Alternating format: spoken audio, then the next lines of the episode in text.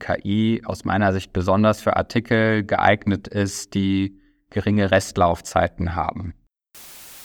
Wie war der Umsatz vor der KI? Wie hat er sich mit der KI verändert? Wie haben sich auch Abschriften und Retouren verändert? Und können dem Kunden dann auch so schon ausrechnen, was für einen Mehrwert er durch die KI hat. Die KI lässt man die langweiligen, mondänen Sachen machen, ja, auf die man keine Lust hat im Alltag. Und da, wo man weiß, da kann ich jetzt nochmal glänzen, da kann ich jetzt hier nochmal die äh, Berliner im, im Laden schön präsentieren und verkaufen, ähm, das überlässt man dann der, der echten Intelligenz.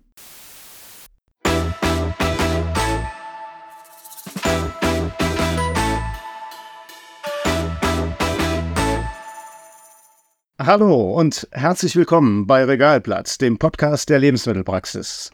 Bei Regalplatz sprechen wir jede Woche mit einem Experten, einer Expertin, einer inspirierenden Persönlichkeit aus der Lebensmittelbranche. Mein Name ist Rainer Mier, ich bin Chefredakteur der Lebensmittelpraxis. Und mein Name ist Elena Kuss, ich bin Redakteurin der Lebensmittelpraxis. Heute haben wir ein sehr spannendes Thema und einen spannenden Gast.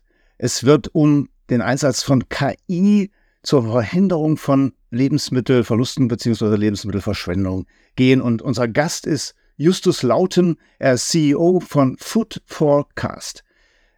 Herr Lauten, wollen Sie sich selber vorstellen? Ja, hallo, vielen Dank für die Einleitung. Mein Name ist Justus Lauten. Ich bin 35 Jahre, wohne in Köln und habe Food Forecast gegründet mit dem Ziel, Food Waste zu vermeiden.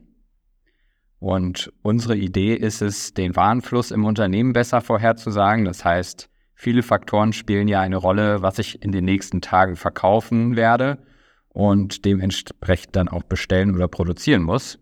Ähm, wenn man beispielsweise mal die Bäckerei nimmt, was unser allererster Kundenstamm war, dann je nachdem, ob es am Wochenende sonnig ist oder regnet, kaufen die Kunden Baguettes, gehen in den Park und grillen und äh, dementsprechend muss ich dann auch mehr Baguettes herstellen. Und wir nehmen all diese Faktoren, trainieren damit eine KI, die dann für die nächsten 14 Tage eine Prognose abgibt, sodass ich nur das produzieren muss, was auch verkauft wird. Bei Aldi Nord wird ja gerade gemeinsam mit einer regionalen Bäckerei, das ist die Bäckerei Bruch, Ihr Prognosealgorithmus äh, getestet. Also Ziel ist ja logischerweise die Retouren senken und Umsätze steigern und natürlich die Verschwendung von, von äh, Lebensmitteln minimieren. Können Sie dazu schon was sagen? Geht die Rechnung auf? Ja, also wir haben inzwischen mehr als 1000 Filialen, die unsere Lösung nutzen und gerade der LEH, also die regionalen Bäcker, die dann an Aldi Nord ihre Waren liefern, ist wirklich ein äh, super Beispiel für unsere Lösung wir sehen da, dass man im Durchschnitt 30 Prozent Retouren reduzieren kann, dass man aber auch mehr Umsatz macht, weil man seltener ausverkauft ist, zwischen 4 und 5 Prozent. Ähm, und das Ganze preisbereinigt. Also es liegt wirklich daran, dass man mehr Ware verkauft, ja, nicht nur durch Preissteigerungen der letzten Jahre bedingt. Und diese beiden Punkte sind an sich schon Grund genug, eine KI einzusetzen. Was wir aber dann von unseren Kunden rückgemeldet bekommen, was so das beste Feature ist, ist dann tatsächlich die Automatisierung, die man damit machen kann. Das heißt, äh, wenn ich jetzt beispielsweise 20, 40, 50 Supermärkte mit meinen Waren beliefer, dann muss ich jeden Tag entscheiden, was liefere ich denn? Ich muss mir die Zahlen anschauen. Das ist extrem zeitaufwendig und mit der KI nutzen unsere Kunden das zwischen 90 und 100 Prozent komplett automatisiert die Vorschläge, die wir da für die Bestellung abgeben, ähm, für ihre Disposition. Und das entlastet natürlich die Mitarbeiter. Das macht es auch möglich, beispielsweise ohne Probleme 20, 30 Aldi-Filialen nebenher zu beliefern, damit meine Produktion weiter auszulasten, ohne dass ich weiter Ressourcen bei meinen Mitarbeitern aufbauen muss oder da besetze. Aber es ist ein gutes Stichwort. Also es werden schon Personen eingespart. Personelle Arbeitszeit wird eingespart. Wie kommt der Einsatz der KI denn konkret bei den Mitarbeitern an? Bekommen Sie da auch Feedback? Ja, und das ist tatsächlich gemischt. Also wir haben neue Mitarbeiter, die beispielsweise anfangen und natürlich keine 30 Jahre Erfahrung haben, was die Bestellung und die Disposition angeht, die sind immer sehr, sehr dankbar, wenn die eine Lösung wie unsere haben, weil sie können einfach auf den Knopf klicken und haben keine großen Fehler gemacht, können eigentlich sicher sein, dass man äh, die Bestellung gut abgegeben hat und auch gute Zahlen erreichen wird. Und dann haben wir Mitarbeiter, die vielleicht schon sehr lange im Unternehmen sind. Da ist die Skepsis am Anfang sehr groß und da sind dann vielleicht auch äh, ja, das Bauchgefühl manchmal größer als dann vielleicht die Datenkenntnisse. Und was wir in solchen Fällen machen, ist, wir ähm, versachlichen solche Diskussionen. Das heißt, ein Mitarbeiter sieht vielleicht, nächste Woche ist das Eifler Landbrot im Angebot und die KI schlägt 13 Stück vor. Der Mitarbeiter kommt auf uns zu und sagt, also hier müsste die KI mindestens 20 Stück bestellen. Und dann schauen wir uns hinterher an. Der Mitarbeiter kann ja die Bestellung jederzeit anpassen, welche Anpassungen er vorgenommen hat und ob die tatsächlich ähm, ein besseres Ergebnis erzielt haben. Hat man wirklich die 20 Brote verkauft oder waren es hinterher dann doch nur 12? Und so können wir eigentlich äh, dem Mitarbeiter zeigen, dass in acht von neun Fällen die manuellen Änderungen eigentlich nicht zielführend sind und das Ganze auf so einer Datenebene versachlichen. Und am Ende des Tages haben wir in diesen Branchen einen Mangel an qualifiziertem Personal, sodass man dann doch froh ist, wenn man sich in seinem Alltag eher um den Verkauf kümmern kann, um die Filialen, um die Warenpräsentation, also Sachen, die vielleicht auch deutlich mehr Spaß machen, als sich mit Statistiken und Zahlen der letzten Wochen zu beschäftigen. Sie haben recht, ähm, der, der Fachkräftemangel wird äh, die KI äh, auch äh, weiter äh, befördern. Das gilt ja nicht nur für Bäckereien oder Metzgereien oder den Supermarkt an sich, sondern auch in vielen anderen Branchen. Also da ist äh, Unterstützung, wie auch immer, ähm, sicherlich sehr gefragt.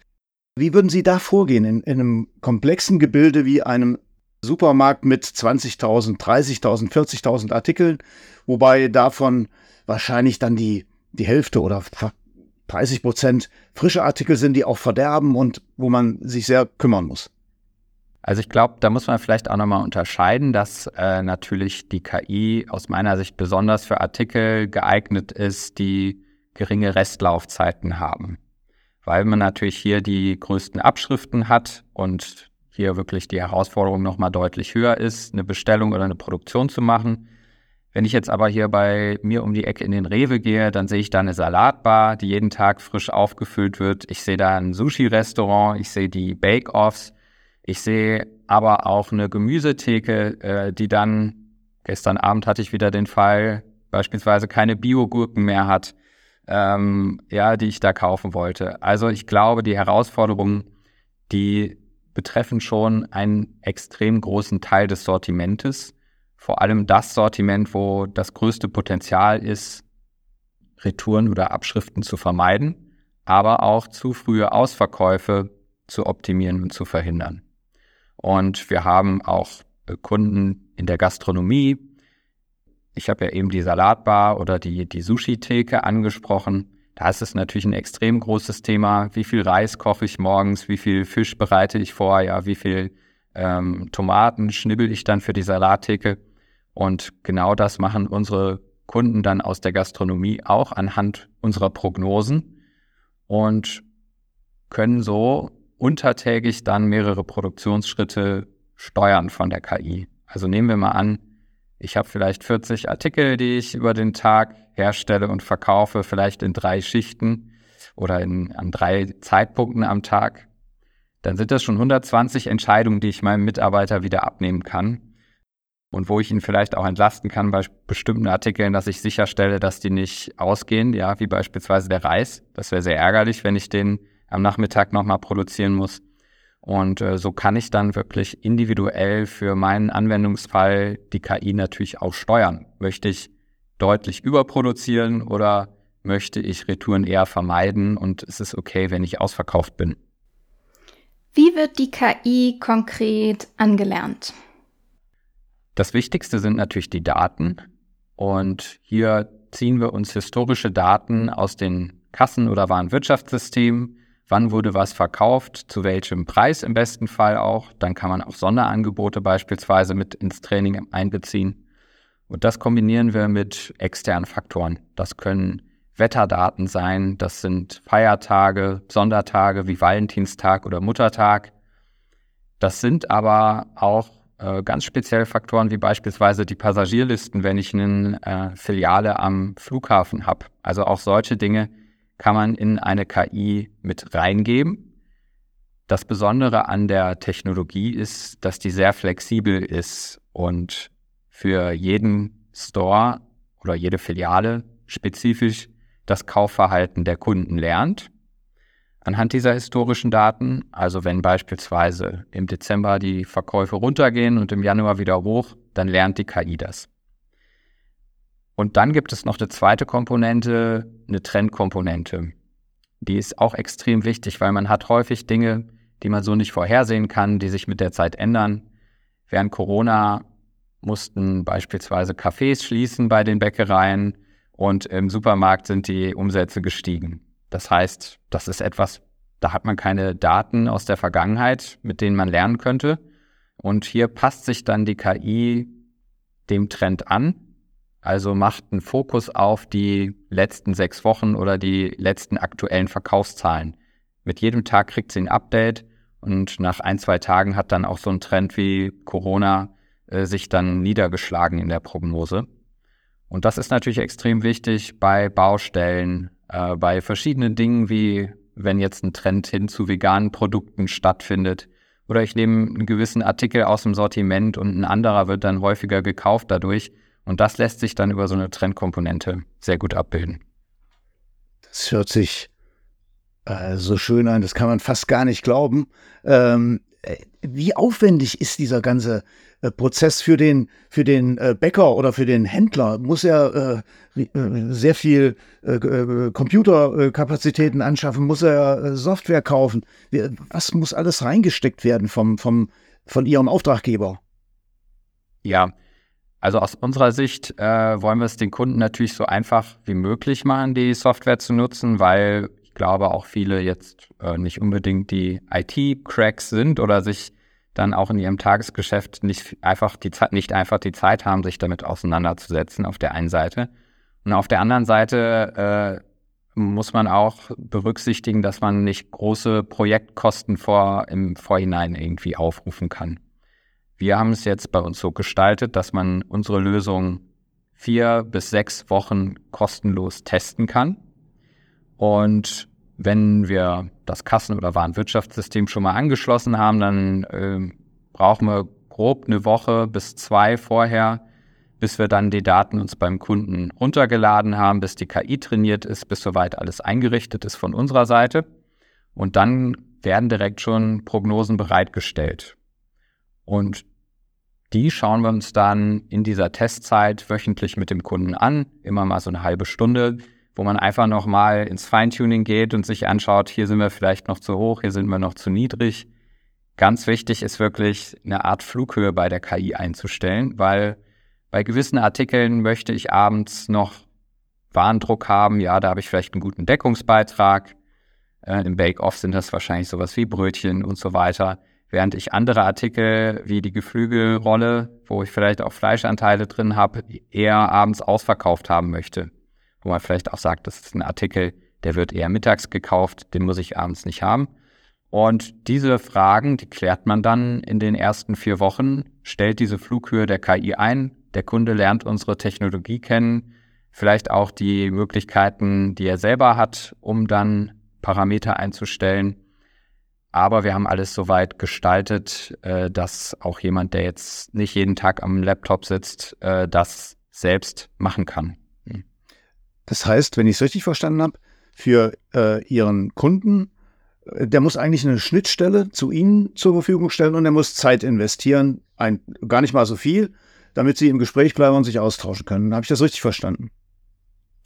Genau. Die Testphase ist auch kostenlos. Das heißt, es gibt eigentlich erstmal keinen Invest und wir nutzen dann diese Phase auch, um Vergleiche anzustellen. Wie war der Umsatz vor der KI? Wie hat er sich mit der KI verändert? Wie haben sich auch Abschriften und Retouren verändert? Und können dem Kunden dann auch so schon ausrechnen, was für einen Mehrwert er durch die KI hat. Und wir versuchen dann oder unser Modell ist dann so ausgelegt, dass wir grob 10 bis 15 Prozent vom Mehrwert äh, dann als monatliches Lizenzmodell haben. Unsere Software läuft auf unseren eigenen Servern, das heißt, der Kunde hat da ähm, keinen Wartungsaufwand mit, muss da auch nichts installieren. Wir kriegen ja die Daten dann aus dem Warenwirtschaftssystem täglich übermittelt, ähm, haben die Daten also bei uns liegen und kombinieren die natürlich mit Wetterdaten und machen jeden Tag ein Update der Prognose. Das heißt, äh, wir haben natürlich auch dann Serverkosten in dem Sinne und vertreiben das dann als Lizenzmodell. Wie sicher sind die eingespielten Daten? Weil das sind ja schon sensible ähm. Daten, die die Unternehmen von mhm. sich preisgeben. Ja. Vorab wird natürlich ein NDA unterschrieben, ja, also eine Geheimhaltungsvereinbarung. Und dann ist immer die Frage, das hängt auch von jedem Kunden persönlich ab. Man kann beispielsweise nur Artikelnummern und Verkaufsmengen oder ähm, vielleicht sogar Verkaufsmengen mit einem gewissen Faktor an uns übermitteln. Ja, dass man sagt so, ich will wirklich das Minimale an Daten herausgeben. Ähm, dann hat man aber vielleicht auch ein paar Nachteile, wie beispielsweise der Verkaufspreis, der ja durchaus auch eine Rolle spielt. Ähm, den habe ich dann nicht mit rausgegeben. Der kann dann natürlich auch nicht in so eine Prognose mit einfließen. Die technische Seite, die ist natürlich bei uns so sicher wie möglich gemacht. Das heißt, die Daten werden verschlüsselt übermittelt, die sind alle passwortgeschützt in der Datenbank. Also da ist es sehr schwierig ranzukommen. Ähm, aber natürlich liegen sie erstmal auf einem anderen Server und nicht mehr bei mir lokal vor Ort. Bei den meisten Kunden spielt das keine Rolle, beziehungsweise ist der Mehrwert dann deutlich größer als die Angst um die Daten. Wie unterscheiden Sie sich von anderen Anbietern? Oder ist es gleich? Hm, äh, also es kommt natürlich wirklich äh, auf den Anbieter an, mit dem wir uns vergleichen. Also ähm, es gibt viele auch Kassensysteme oder Warenwirtschaftshersteller, die selber Lösungen anbieten und das vielleicht auch schon die letzten zehn Jahre gemacht haben. Äh, ich glaube, ein großes Alleinstellungsmerkmal ist wirklich die Qualität der Prognose durch die KI oder durch, das, durch den lernenden Algorithmus. Die liegt bei uns im Durchschnitt über 95 Prozent. Und das ermöglicht wirklich diese Automatisierung, die ich vorhin angesprochen habe. Und ich glaube, das ist der erste Punkt, wo wir uns deutlich von der Konkurrenz abheben in der Prognosequalität und dann aber auch in der, ja, in der sozusagen in den Apps, die wir darauf aufgebaut haben. Zum einen haben wir eine eigene Bestell-UI, das heißt, damit kann ich ähm, in der Bäckereifiliale eine Bestellung aufgeben an die Zentrale. Ich kann darüber auch eine Lieferantenbestellung abwickeln, äh, jetzt wenn man über die Gastro oder den Supermarkt denkt. Äh, und dann haben wir noch ein zweites Produkt, was dann nochmal untertägig Prognosen bereitstellt, wie in so einer Art Stundenplan, was dann in einer Filiale selbst für die Bestückung der Öfen, aber auch für die Produktion von äh, den geschnittenen Tomaten und so weiter genutzt werden kann. Das heißt, ich habe die Möglichkeit, an jedem Punkt meiner Supply Chain oder meiner Verarbeitungskette am Ende des Tages die Prognosen zu nutzen. Außerdem gibt es auch Schnittstellen, um dann Umsätze für die komplette Filiale abzurufen. Das kann man dann nutzen, um eine Personalplanung zu machen. Und ich glaube, dieses Paket dann für den Preis, den wir aufrufen, das ist äh, aus meiner Sicht einzigartig bei der Qualität. Viele haben ja in letzter Zeit Erfahrung mit künstlicher Intelligenz auch im Alltag gemacht. Und ich denke, was auffällt, ist, dass doch zum Beispiel ChatGPT oft ganz schön Blödsinn erzählt, der dann auch von dem jeweiligen Tester schnell enttarnt werden kann. Mich würde jetzt noch zum Schluss interessieren, wie groß so das Vertrauen in die KI ist und ob Sie da vielleicht einfach auch bei Ihrem System eine Lösung haben, dass das gar nicht passieren kann.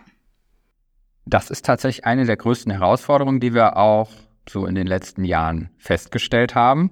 Also es ist gar nicht unbedingt die Herausforderung, dass man keine Daten hat oder dass die irgendwie nicht sauber sind, sondern die Herausforderung ist tatsächlich, dieses Vertrauen herzustellen. Und da hilft es wirklich, sich zusammen Zahlen anzusehen, zu gucken, wie ist denn die Prognosequalität. Hier bieten wir unseren Kunden ein Dashboard mit voller Transparenz, dass man sieht, äh, in den letzten Tagen war die über 95 Prozent. Man sieht dann aber auch natürlich, wenn sie mal nicht gut war. Und das kann ja unterschiedliche Gründe haben. Äh, wir hatten ja jetzt hier in Köln vor kurzem den 11.11. .11. Äh, ich weiß nicht, wann das hier ausgestrahlt wird, aber das ist zum Beispiel ein Thema. Die KI geht hin und die erhöht natürlich die Berliner, die dann verkauft werden. Aber wenn man sich dann anschaut, was hier tatsächlich an Berlinern über die Theke geht, da braucht man dann doch nochmal das Bauchgefühl von den Menschen in der Filiale, die wirklich wissen, äh, was dann an so in so Sondersituationen ähm, passiert. Also meine Idee ist eigentlich, dass man da gemeinsam an einem guten Ergebnis arbeitet. Ja, die KI lässt man die langweiligen, mondänen Sachen machen, ja, auf die man keine Lust hat im Alltag. Und da, wo man weiß, da kann ich jetzt nochmal glänzen, da kann ich jetzt hier nochmal die äh, Berliner im, im Laden schön präsentieren und verkaufen, das überlässt man dann der, der echten Intelligenz. Das, äh, vielleicht liegt an meinem Alter, aber das finde ich total tröstlich irgendwo, dass der Mensch da nicht ganz aus dem Spiel kommt. Ähm, wir, auch wir im Verlagsbereich, wir beschäftigen uns auch sehr mit äh, KI und äh, das, was, was, was Sie eben angesprochen haben, da reden wir von, passt in unsere Branche, von äh, digitalem Rinderwahn. Also dieses MAD-Syndrom, was, was da ja ähm, äh, offensichtlich ein, ein Problem ist. In unserem Bereich ist es so, sagen unsere Experten, äh, wenn die KI sich immer wieder aus KI-generierten ähm, ähm, Texten, Informationen äh, äh, erneuert und äh, wieder äh, neue Ergebnisse produziert, dann dreht die irgendwann durch und produziert ah, ja. mhm. Irrsinn, also digitaler Rinderwahn. Das ist natürlich auch bei einer Warenbestellung könnte das ein Problem darstellen. Ja, ich reduziere einen Artikel, der wird weniger bestellt. Das heißt, ich lerne, der wird nicht gut verkauft. Ich bestelle nächste Woche wieder weniger und so weiter. Ähm, wie wir das Problem aktuell lösen, ist zum einen ähm, ist die KI da deutlich besser als beispielsweise Vorwochenbetrachtung, ja, weil da ist dieses wirklich diese Spirale nach unten vorprogrammiert. Die KI hat aber ja deutlich mehr ähm, Daten aus der Vergangenheit und selbst wenn sie jetzt mal ein Jahr am, äh, gelaufen ist, dann haben wir immer noch fünf Jahre aus der Vergangenheit, auf die sie zurückgreifen kann, ähm, die dann natürlich auch eine Rolle spielen. Aber ich glaube, es ist extrem wichtig und das, äh, da haben wir sehr viel Zeit in, äh, investiert, das aufzubauen, dass man ab, unabhängig von der KI auch ein Reporting hat und sich Zahlen anschaut, guckt, wo bin ich beispielsweise zu früh ausverkauft da haben wir einen Report erstellt, der das jetzt unabhängig von unseren Prognosen bewertet und sagt, die Croissants, die sind immer um 12 Uhr ausverkauft. Ist das wirklich so gewollt? Aus unserer Sicht gibt es hier Potenzial. Und dann kann man natürlich nochmal ähm, gegensteuern oder dann äh, die KI auch in eine gewisse Richtung drängen. Äh, kann die KI auf Trends, die entstehen, reagieren? Merkt die KI das irgendwie? Also hätte, hätte die KI vor äh, ein paar Jahren den Trend zu veganem, äh, zu veganer Ernährung äh, erkannt oder gar äh, den Trend äh, zu äh, regionalen Produkten. Wäre das von der KI fassbar? Also was unsere KI leisten kann, ist, äh, die merkt, ich war letzte Woche ausverkauft und dann, äh, je nachdem, wie man jetzt auch das Produkt beispielsweise bewertet. Also ist das ein Artikel, den ich auf jeden Fall vorrätig haben möchte. Bei uns heißt das soll, kann keine. Also ein Artikel soll noch vorrätig sein. Der kann vorrätig sein oder der soll eher ausverkauft sein, ja, weil ich da äh, die Schwarzwälder Kirschtorte äh, vielleicht im Regal habe, die dann auch weggeschmissen werden muss oder die ich nicht groß weiterverarbeiten kann.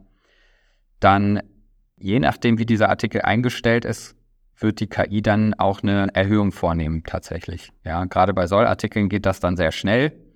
Äh, die schießen dann auch nach oben, wenn die merkt, okay, hier verkaufen wir mehr. Äh, letzte Woche waren wir ausverkauft, diese Woche erhöhen wir nochmal um zehn Stück. Und so arbeitet sich die KI dann vor, vor, bis sie dann dieses Plateau erreicht hat, ja, wo man hin möchte und sagt, okay, jetzt haben wir so uns eingependelt.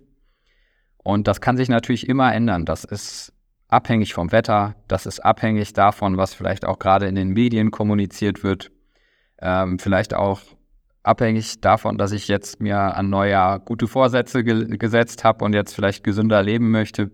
Und äh, dafür ist diese Trendkomponente, die ich äh, anfänglich auch schon mal beschrieben habe, extrem wichtig, ja. Ja, ähm, so, jetzt meine äh, letzte Frage vor der, äh, vor dem kleinen Praxistest zum Schluss. Wo stehen wir in einem Jahr, Herr Lauten?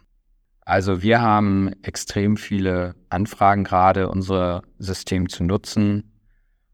Ähm, wo wir jetzt in einem Jahr stehen als Unternehmen. Also wir werden mit Sicherheit äh, unsere Filialanzahl nochmal verdoppelt haben in dem Jahr. Davon gehe ich fest aus. Ähm, wir persönlich wollen auch wirklich vermehrt äh, Retailer anbinden, Gastronomen. Ähm, das ist unser Plan für nächstes Jahr. Und ich glaube, am Ende des Tages wird sich diese äh, Technologie auch verfestigen bei den Kunden. Also man hat ja jetzt gerade das Gefühl, KI ist ein Hype. Viele reden darüber. Hm, viele behaupten vielleicht auch, sie machen KI. Das Besondere ist ja, dass man hier wirklich lernt anhand der Daten. Also dann auch mit Daten klarkommt, die man vorher nicht so gesehen hat, ja, und nicht äh, und da auch eine Automatisierung feststellt. Am Ende des Tages muss eine KI aus meiner Sicht dann schon daran gemessen werden, wie viel Arbeitszeit spart sie mir ein. Und ähm, da werden noch einige neue Lösungen auch auf den Markt kommen. Auch wir arbeiten immer weiter daran, die Probleme unserer Kunden zu identifizieren und zu lösen. Ein großer Trend, den wir jetzt auf der IT-Seite sehen, ist, dass Rechenkapazität immer günstiger und immer verfügbarer wird durch Cloud-Technologien beispielsweise. Und dadurch ist es natürlich auch möglich, KI und solche Lösungen in Bereichen einzusetzen, wo es vorher vielleicht zu teuer war oder sich nicht gelohnt hat. Und dieser Trend wird sich aus meiner Sicht so fortsetzen. Äh, nicht nur im nächsten Jahr, sondern über die nächsten 10, 20 Jahre. Gibt es da eigentlich so eine kleine Lücke zwischen der offenen Bekundung, wir wollen ganz wenig wegwerfen, also ganz wenig Food Waste, und dann aber doch dem, wenn mehr im Regal liegt, also mehr angeboten wird, ist die Nachfrage auch größer. Das ist ja schon auch ein gut überprüftes Wissen. Zwischen diesen beiden ähm, Fakten Beobachten Sie da in Ihrem Unternehmen so, so eine Gap, wie wir das ganz oft bei den Verbrauchern sehen? Also in den Verbraucherumfragen sind die Zahlen immer gigantisch für nachhaltige Produkte und Bioprodukte. Aber gekauft werden dann doch oft Preiseinstiegsprodukte, gerade jetzt in so schwierigen Zeiten, die weder Bio sind noch eine besondere Nachhaltigkeitsstrategie fahren. Ja klar, das ist natürlich eine Herausforderung, natürlich auch für die Betreiber der Märkte, weil die wollen natürlich wirtschaftlich arbeiten. Und das bedeutet im ersten Schritt natürlich, ich muss die Waren auch vorrätig haben, die meine Kunden haben wollen. Und auch die Kunden haben einen gewissen Anspruch, dass wenn sie abends um sieben noch in die Filiale kommen, Brot kriegen, Brötchen kriegen oder was auch immer, ja, frische Artikel auf jeden Fall. Das heißt, man ist da natürlich in einer gewissen Zwickmühle. Und ich glaube, gerade das ist dann auch der Punkt, wo eine KI einen großen Vorteil bringt, weil Retouren oder Abschriften zu vermeiden ist relativ einfach. Ich produziere nur noch die Hälfte von dem, was ich letzte Woche produziert habe.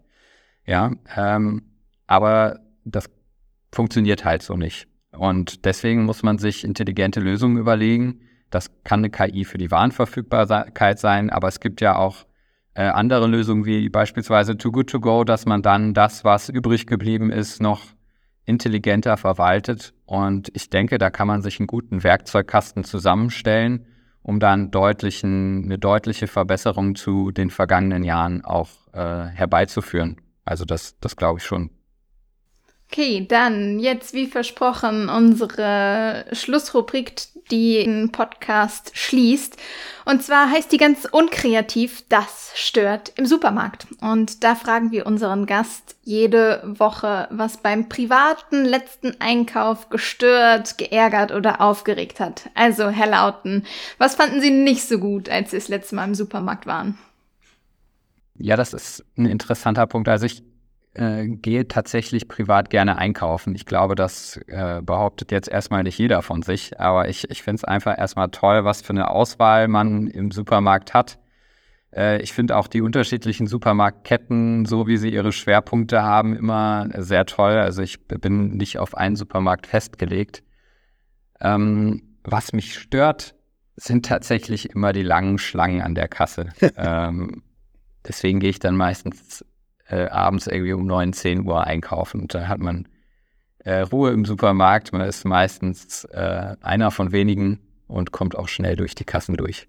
Das äh, kann ich sehr gut nachvollziehen. Äh, und auch da ist äh, Erlösung in Sicht immer mehr Selbstscanning-Kassen sind in den ja. Supermärkten zu sehen. Und da geht es in der Regel sehr viel schneller.